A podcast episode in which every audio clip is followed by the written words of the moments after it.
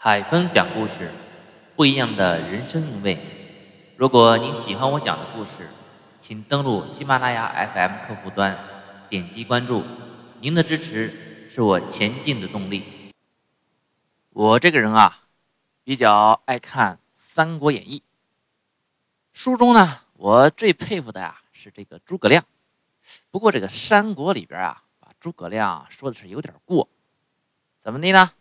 他把诸葛亮啊，不但塑造成了智慧的化身，还把诸葛亮给神化了。您看诸葛亮的打扮，穿八卦衣，戴道士巾，看起来不同凡人，有点仙风道骨、半仙之体。其实哪有半仙之体呀？我就知道有半身不遂。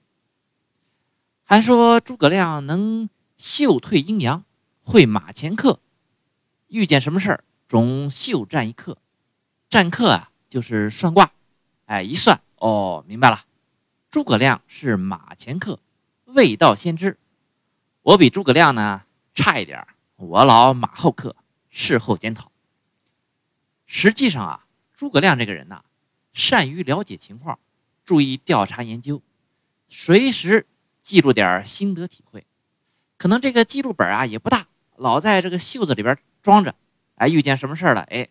从袖子里拿出小本来，查查记录啊！一看，哦，知道了，这么回事。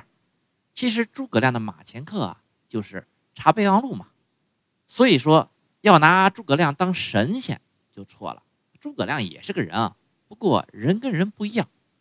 诸葛亮这个人呐，头脑聪明，广览群书，通经博古，有学问。有朋友问了，那他有什么学问呢？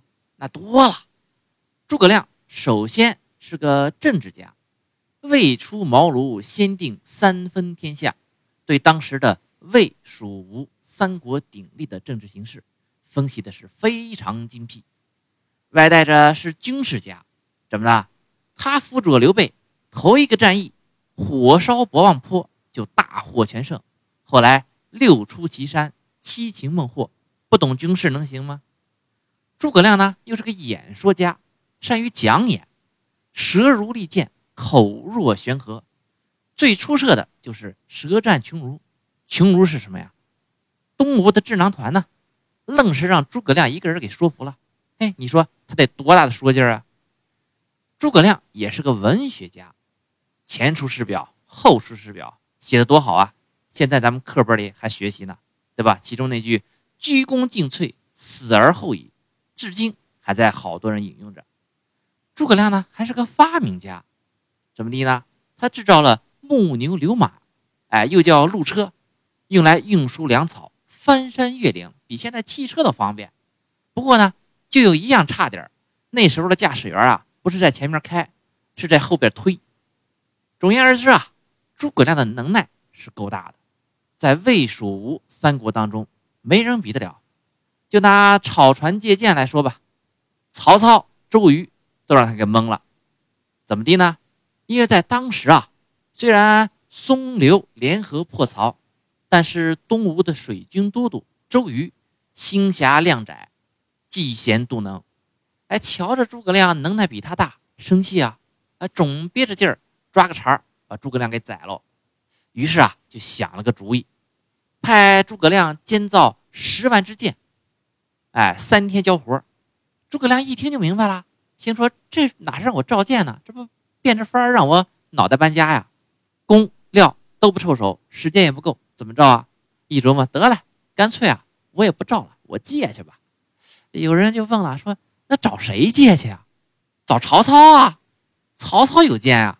那借可是借，这有日子借可没日子还啊。他说是借，那其实就是骗啊。不过也得叫草船借箭啊。有朋友说了，那么怎么不叫？”草船骗箭啊，他去骗的嘛，对，但是你这是叫草船骗箭，多难听啊，对吧？哎，所以叫草船借箭，但是这借箭呢也得有方法，哎，你直接找曹操去啊，不行，不好说呀。呃，曹丞相，您借我十万支箭，呃，等明儿我好揍您。那曹操能干啊？那不立马把他砍了啊？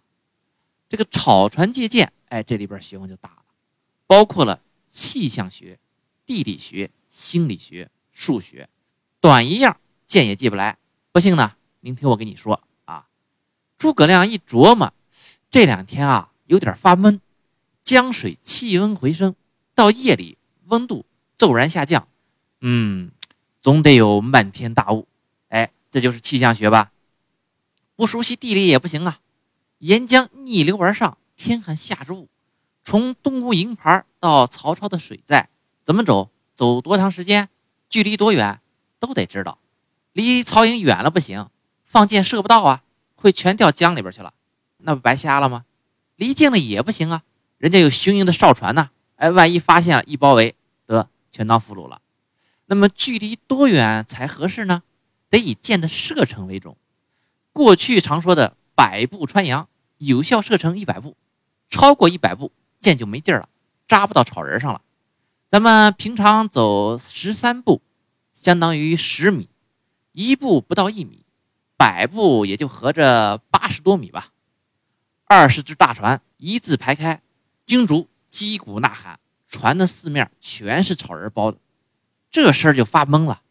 实际上离曹营才八十多米，听起来好像是四五百米远呢。曹操吓坏了，一看大雾迷江啊，也不知道来了多少敌军呢。哎呀，这也不能贸然出兵啊，万一中了埋伏怎么办？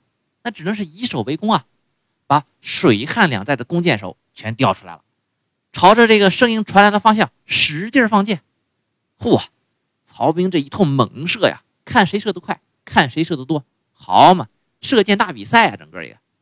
诸葛亮把对方的心理状态掌握的特别清楚，哎，这就是心理学嘛。最重要的是什么呀？数学，不懂数学麻烦了，不但箭借不回来，没准还全军覆没。怎么着？首先得算一下，一支箭多重啊？按十六两制，一支箭大概有四两吧。十万支就是两万五千斤呢。二十只大船，每只平均负荷一千两百五十斤，就那么巧，整十万只吗？得多借呀！除去折的、不能用的，光好的也得有十万多呀。呃，打点富裕，每只船要承受一千五百斤的重量。曹营放箭也不是按船分配啊，这只船重量够了啊，别射了啊，那只船不够再补点儿啊，哪有这事儿啊，对吧？必然是有的船多，有的船上少，因此啊，还得加点保险系数，每只船得能负担两千斤才行，不光重量，还要面积啊。所以说，要多大的船，扎多少的草人，承受多少支箭，多大分量，这些不算计行吗？哎，算怎么算啊？这不就数学吗？还有呢，船一字排开，得两面受箭才行。要是光一面受箭，十万支箭全射一边去，那船就翻了，重心不稳嘛。这船什么时候掉头呢？怎么才能掌握好这个时间重量呢？哎，诸葛亮啊，准备了一个水平仪。那年月有水平仪吗？没有。诸葛亮这个图水平仪很简单，我一说啊，您肯定就能想起来。上船的时候不是把鲁肃拽来了吗？哎，两人在这个船舱里对酌饮酒，哎，关键就在这酒上。这杯酒就是个水平仪，酒到七分满，草人受的箭越来越多，他就越来越偏，重心偏移。船一偏，这个酒在杯里啊也就偏了。船偏多少，酒偏多少。船两边受箭重量平衡了，杯里的酒也就平稳了。哎，这叫。坐船内，知船外，了如指掌啊！诸葛亮这学问多大？要不以这杯酒当测量的标准来掌握平衡，非坏事不可。怎么掌握呀？亲自观察，觉着哎呀，这船有点偏了，到外边看看去吧。一出去，嘣，箭射脑袋上了，那就不叫草船借箭了，那就成活人借箭了。